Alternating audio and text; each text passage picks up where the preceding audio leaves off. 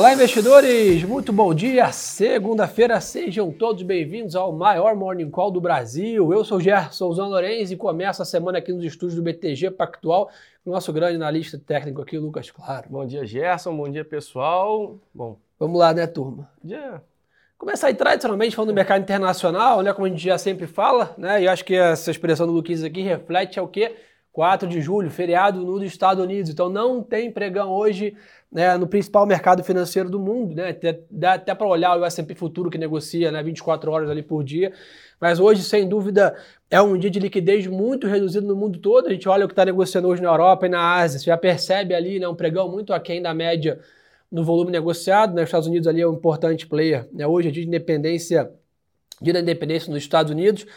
É, e os índices americanos operando meio de lado ali, 0,2, 0,3 de queda ali, o futuro que ainda negocia. Quando a gente olha para a Europa, o mercado é até mais forte, Lucão, então, né, o estoque 600 sobe 1%, Londres também sobe né, 1%, Japão sobe 0,80, capturando um pouco também do bom humor da sexta, final do dia, né, que a Europa estava fechada já, acabou que acaba pegando, fazendo esse catch-up aí agora é, na segunda pela manhã. Mas, meu amigo, a semana começa lenta, mas vai pegar fogo ao longo da semana lá fora, para vocês terem ideia. Quarta-feira é a ata do Copom deles, né, que é o FOMC. Então, a ata do FOMC na quarta-feira. E sexta-feira, que o pessoal até perguntou lá no nosso, nosso Morning Call especial, mas é essa sexta agora, payroll. É, meu Gerson. Semana vai pegando tração, né? Começa na primeira, vai passando segunda, ter, na, na quarta já estamos na quinta, né? Na quinta marcha, e aí, meu amigo, é só pé no, no acelerador, porque uh, ata né, e uh, principalmente o payroll. O payroll até, Gerson, vou ser bem sincero com você, esses últimos dois payrolls não, não mexeram tanto o mercado, acho que o mercado já está meio que entendendo uh, a dinâmica. Agora, acho que essa semana, eu acho que é para se, se eu tivesse que apostar em um dos dois indicadores que fariam, ah, que vão tá. fazer mais preço, eu diria que a ATA vai fazer mais preço.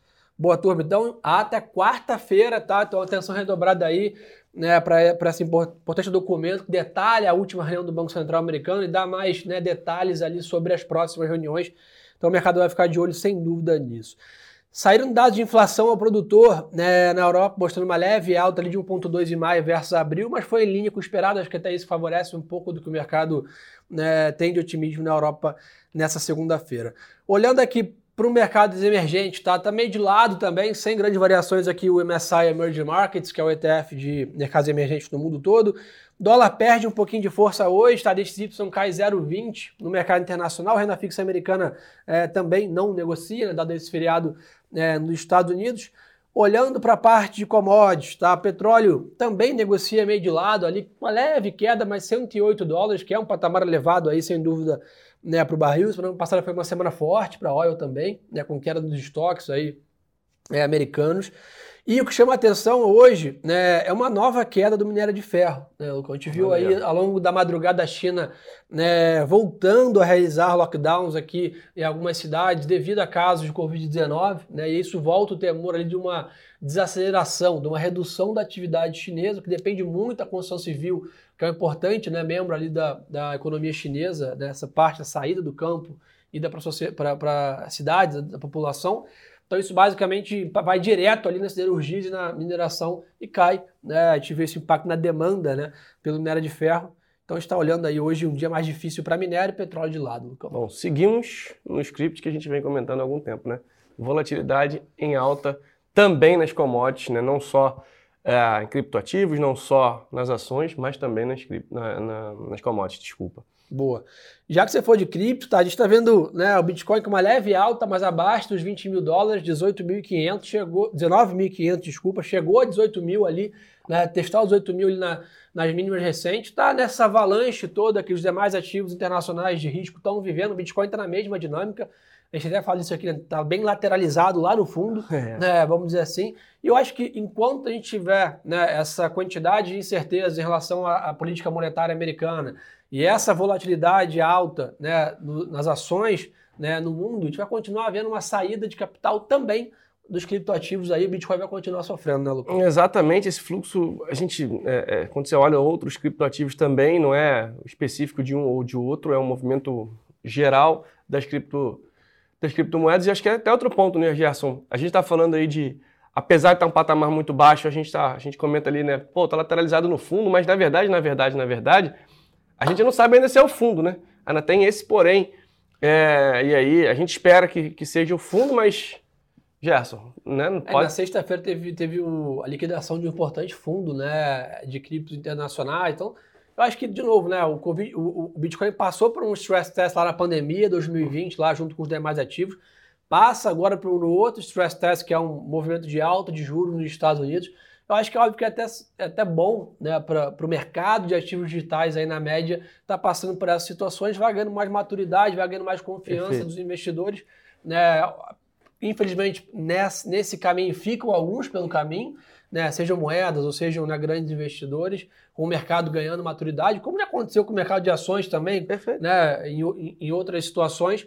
É, mas, basicamente, sem dúvida, a gente está percebendo que o Bitcoin está cada vez mais se caracterizando como um ativo de risco, né, parecido com ações, do que alguma coisa lá atrás que já foi ventilada como um ativo descorrelacionado. Seria o ouro digital. Né, um ativo para proteger de inflação e tal. Ele vem Perfeito. assumindo um papel ali como um ativo de risco, como ações, como commodities, né, na média, né, Lucão? Perfeito, Gerson, perfeito. Esse, esse é o comportamento que a gente vê né, e só complementando o que você disse, antigamente, né, antigamente, não tanto tempo atrás assim, era considerado ouro digital, né, o novo ouro digital. É, eu acho que, de novo, é, é esperar, né, a gente olhando a Bolsa Americana caindo 20%, 30% no ano, né, a Europa também tendo um ano difícil, né, dificilmente esse ativo especificamente iria passar ileso, essa enxurrada que a gente está tendo né, de sell-off, como a gente chama né, do mercado. Perfeito. Pessoal, a agenda lá fora hoje está mais vazia, né? dado o feriado, não tem nenhum grande indicador nos Estados Unidos. Chama atenção só às 10h45 da noite, PMI de serviços né, e né, é, serviços compostos aí na China às 10h45. Vai repetir no pregão de amanhã, óbvio, mas né, é bom a gente ficar de olho aqui na China né, é, fazendo preço, principalmente no minério de ferro, impactando bastante a Vale, né, Uzi Minas, Gerdau, CSN e companhia. Então esse é um pouquinho do resumo internacional. Vamos para o Brasil, né? aproveitar que né, lá fora é feriado, aqui tem bastante coisa para a gente comentar. Lucão, a dinâmica aqui começa parecida, ou seja, uma agenda mais fraca hoje, né? mas ao longo da semana temos produção industrial de maio na terça-feira e o principal indicador de inflação brasileira, IPCA, na sexta-feira. Esse dado é muito importante. Para quê? Para precificar a próxima reunião do Copom. Há uma grande expectativa aí, que é o qual aqui né, do BTG Pactual, que vamos ter mais uma alta de 0,5 e fim de jogo, mas sem dúvida essa inflação de sexta que pode ou sacramentar essa visão aqui da nossa equipe macroeconômica ou mudar o cenário, né, Lucão? E é como falei, né? A gente começava devagarzinho na semana e acelera aí, PCA ainda bem que sai uh, antes do mercado, né? não sai diferente dos, de alguns indicadores, principalmente os indicadores norte-americanos que saem no, nosso, no meio do nosso pregão, pelo menos esse sai antes ali uh, do pregão, então já, o mercado já vai abrir com, digamos assim, com essa informação. Então isso é um ponto até relativamente positivo para quem opera ali no day trade, para quem opera um pouco mais curto. Mas Gerson, de fato essa inflação aí tem né, dado sinais ali, a gente, e, e até na sexta-feira, na própria sexta-feira aqui, muita gente perguntou, pô, mas por que, que muda tanto aí a expectativa, né? Por que, que o mercado ele, ora estava com 9, depois 12, agora a gente está falando aí de algo bem, bem próximo ali de 13, 14, né? Então, é porque, na verdade, quando o, o analista ele faz, a, né, quando o nosso time de, de, economia faz a análise, vamos lembrar que é uma fotografia, né? E aí o, o ambiente, na verdade, a gente está falando de um filme, como se fosse. Né? Então, ao longo do tempo, as coisas, a dinâmica vai mudando. Lembrando, lá fora também a dinâmica mudou, então não é só uma exclusividade Brasil, né? Então, toda Sim. essa questão de estresse de commodities. Então, tudo isso é, justifica essa alteração de expectativa de juros. Espero né, que, que de fato, e aí, voltando aqui, trazendo para o nosso mundo, acho que quando a gente tem uma taxa livre de risco, né, e aí vamos lembrar aqui no Brasil, quando a gente vai traçar um, qualquer tipo de, de tomada de decisão um pouco mais arriscada, você leva em conta né, a, a Selic como, digamos assim, a, o, o ponto para você para você ter ali a taxa livre de risco. E aí, conforme, quanto maior a taxa livre de risco, maior você precisa ter de retorno para fazer sentido você correr aquele risco. Né, Jesse? Por isso e que a gente vê um pouco de estresse. bolsa, né, sem dúvida ali, né? Você basicamente precifica todo o portfólio dos investidores, quanto que ele quer receber de retorno para correr o risco da bolsa. Se ele tem 13, 14 garantido ali de retorno sem risco, vamos dizer assim, né, a bolsa precisaria dar 30 no ano, né, ajustada a volatilidade para dar resultado. Mas aí tem um, tem um porém. Né? A gente, se a gente está chegando próximo desse topo, né, digamos assim, desse, desse fim de ciclo de alta, e aí provavelmente a gente tem uma, fica um tempo parado com essa taxa de juros e depois a expectativa de redução de taxa de juros, parece uma boa oportunidade para pensar em alguns ativos de risco. É nesse momento de pico, né, vamos dizer assim, que, que os preços estão mais descontados. Você olha no gráfico ali, basicamente fica claro, né? É, o impacto que essa alta da Selic causou nos ativos de risco aqui no Brasil e abrem grandes oportunidades aqui para quem quer investir no médio e longo prazo. Até porque né, não é saudável para a economia brasileira manter uma Selic de 13, 14. Basicamente, isso destrói né, qualquer expectativa de uma grande atividade, de uma construção de riqueza na sociedade. Então, é muito mais uma taxa juros momentânea para controlar a inflação como o mundo inteiro está fazendo. Turma, para a gente ficar de olho hoje, tá? É, o relatório da PEC, né, que vai liberar aí 40 e quase 41,3 bilhões de reais em auxílio, né, dado o aumento do Auxílio Brasil, voucher para os caminhoneiros, deve ser votado em comissão especial até quinta-feira, tá? Conforme aqui né, o relator Danilo Forte deu entrevista aí né, a veículos nos últimos dias. Então, ao longo da semana, a gente segue monitorando essa, essa agenda de auxílios né, em Brasília. E também nessa semana existe a expectativa da votação da PEC, né, que eleva o piso aí nacional da enfermagem e também de incentivos fiscais para biocombustíveis. Então a agenda em Brasília está bombando, né, para a gente ficar é, tentando olhar ali nesse olhar mais, né, principalmente no quadro fiscal brasileiro, né, o tamanho desse auxílio versus medidas de contrapartida, quanto que fica fora do teto, quanto que né, ainda dá para encaixar, isso tem feito bastante né, preço no mercado também.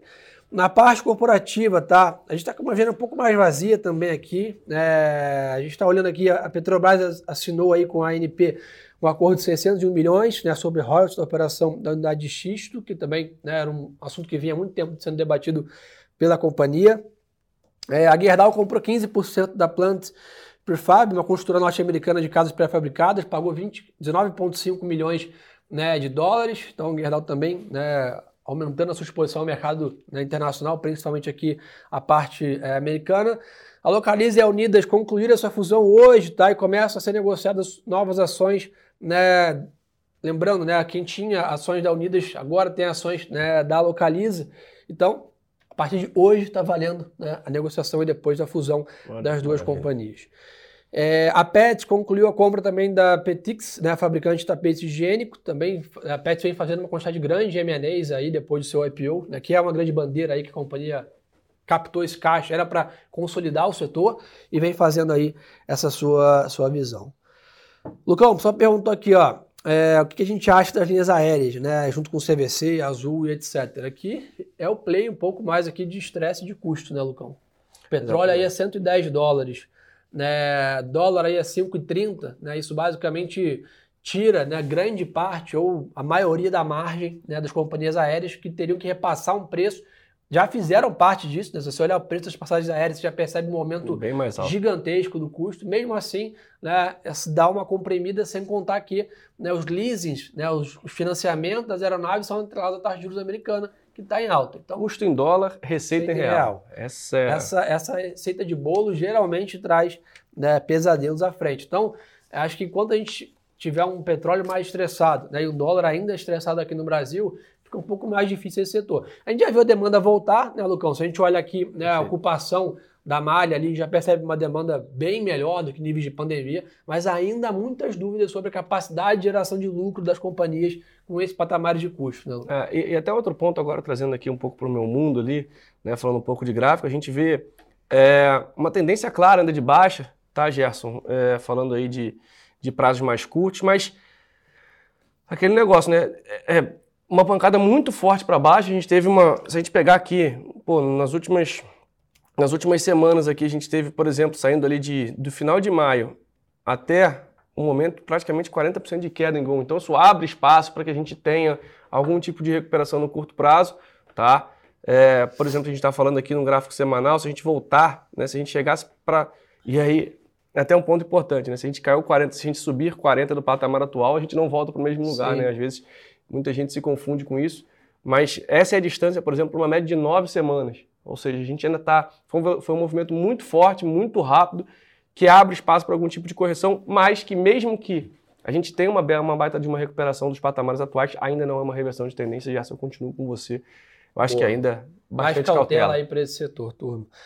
Só perguntou que a inflação deve arrefecer. Esse é o grande X da questão, né? Para todo mundo aí que quer tentar acertar, vamos dizer assim, que em momento a bolsa vai retomar uma alta, né? A gente pode sonhar lá com 130 mil pontos de novo. A resposta está em cima da inflação e muito acima, né? Não só da inflação, das consequências que ela traz, juros altos, né? De perda de poder aquisitivo, redução de consumo, tudo que, que a gente está acostumado a falar com vocês. Então, a grande X da questão realmente é esse a gente pode ter uma virada de chave agora se esse PCA agora da sexta-feira vier, né, um pouco mais é, menos né, salgado, vamos dizer assim. Isso pode prescrever o fim do ciclo na próxima reunião do Copom. E aí o mercado já começa a se animar um pouco, né, que uma vez encerrado o ciclo, né, indica que em algum momento, né, mais claro, já para o ano que vem, a Selic vai começar a cair e aí vai começar a animar de novo, né, injetar fôlego na economia. Então, enquanto isso ainda estiver em xeque, a gente vai ficar vendo essa bolsa mais arrastada como está atualmente. É aguardar aí nessa né, PCA na sexta e o possível fim do ciclo aí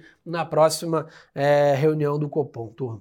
Boa. Ó, o Dot perguntou aqui, você acreditam também que o petróleo pode ultrapassar 200 dólares? Não, tá? Não é, óbvio que ninguém tem a, a certeza de nada aqui, mas a grande né, probabilidade de acontecer é muito. Né, está lá no efeito de cauda, óbvio. Ah, pô, Gerson, então a OTAN entrou em guerra contra a Rússia. Aí beleza, né, é uma coisa que também não é provável, mas o mercado refletiria. Pela demanda e pela oferta atual de mercado, não há essa perspectiva e o grande motivo disso, além né, de tudo, é uma perspectiva de menor crescimento da economia americana e da economia chinesa, que são as duas grandes consumidoras de petróleo aí como matéria-prima. Então, dado que essa galera não está crescendo e pelo contrário, está né, tá cada vez com mais expectativa de até recessão nos Estados Unidos, por exemplo, então a demanda vai ficar ali ainda espremida, mas sem ter algum spike. E a oferta, basicamente, tudo constante, vai seguir nos patamares atuais. Então, é muito mais petróleo ficar nessa zona aí de 100, 115 ali, nessa linha, do que pensar acima de 200, tá, turma? Se isso acontecer, aí sim a gente vai ter um problema grande de inflação global que não está nos livros aí, com certeza iria causar uma reprecificação da, de todos os ativos do mundo aí, o petróleo 200 dólares, pessoal. É exatamente esse ponto, né, Gerson? Do petróleo 200 dólares, pessoal, acho que é o menor dos problemas seria o petróleo. É isso, muito mais as consequências que ele vai acabar deixando aqui. Turma, acho que é isso então, né? É isso, Lembrando, segunda-feira mais calma, agora, mais calma lá fora com o feriado de 4 de julho. Aqui no Brasil, de olho em Brasília. Quarta-feira, um dia importante para o mercado internacional com, a, com o FOMC, com a ata do, do, ata do FOMC. E na sexta-feira, payroll lá fora e IPCA no Brasil. Então, turma, tá dado o recado que a semana vai esquentar nos próximos dias. Boa, só passando um overview de hoje. Pessoal, mais uma vez, liquidez menor hoje, dado feriado nos Estados Unidos, a gente já vê, como já são trouxe muito bem aqui mais cedo, a gente já vê essa liquidez menor ao redor do mundo. Por aqui, Bob segue pressionado, Gerson, a gente está ali na região dos 98 mil pontos, 99 mil pontos. O que era suporte torna-se resistência, ou seja, 100 mil pontos agora é uma barreira para a gente ultrapassar, né, e não para seguir acima. E, assim, o fluxo ainda continua bem difícil aqui para o Ibov, tá? Então, pessoal, regiões para a gente ficar atento, 100 mil pontos, depois aqueles 103 mil que eram também regiões de suporte acabou perdendo e para baixo a região dos 94, 93 mil pontos, tá? Então só, só esse ponto. Muita gente pergunta de dólar, Gerson. A gente ainda continua com uma expectativa de dólar forte ao longo da semana. Né? No dólar, ele na semana passada ele conseguiu aí também, né? Fechou ali em 5 e praticamente 5,37, né? Fechou então acima até inclusive daqueles a gente até brincava, né, dos 5,20 até os 4,80, aquela região de de lateralização, mas o dólar segue forte, a gente continua com expectativa de dólar forte para as próximas semanas. Boa turma, então de olho nesses indicadores aqui, contem com a gente para ficarem bem informados. Uma ótima semana de negócios a todos. E lembrem-se, hein, turma, que o melhor ativo é sempre a boa informação.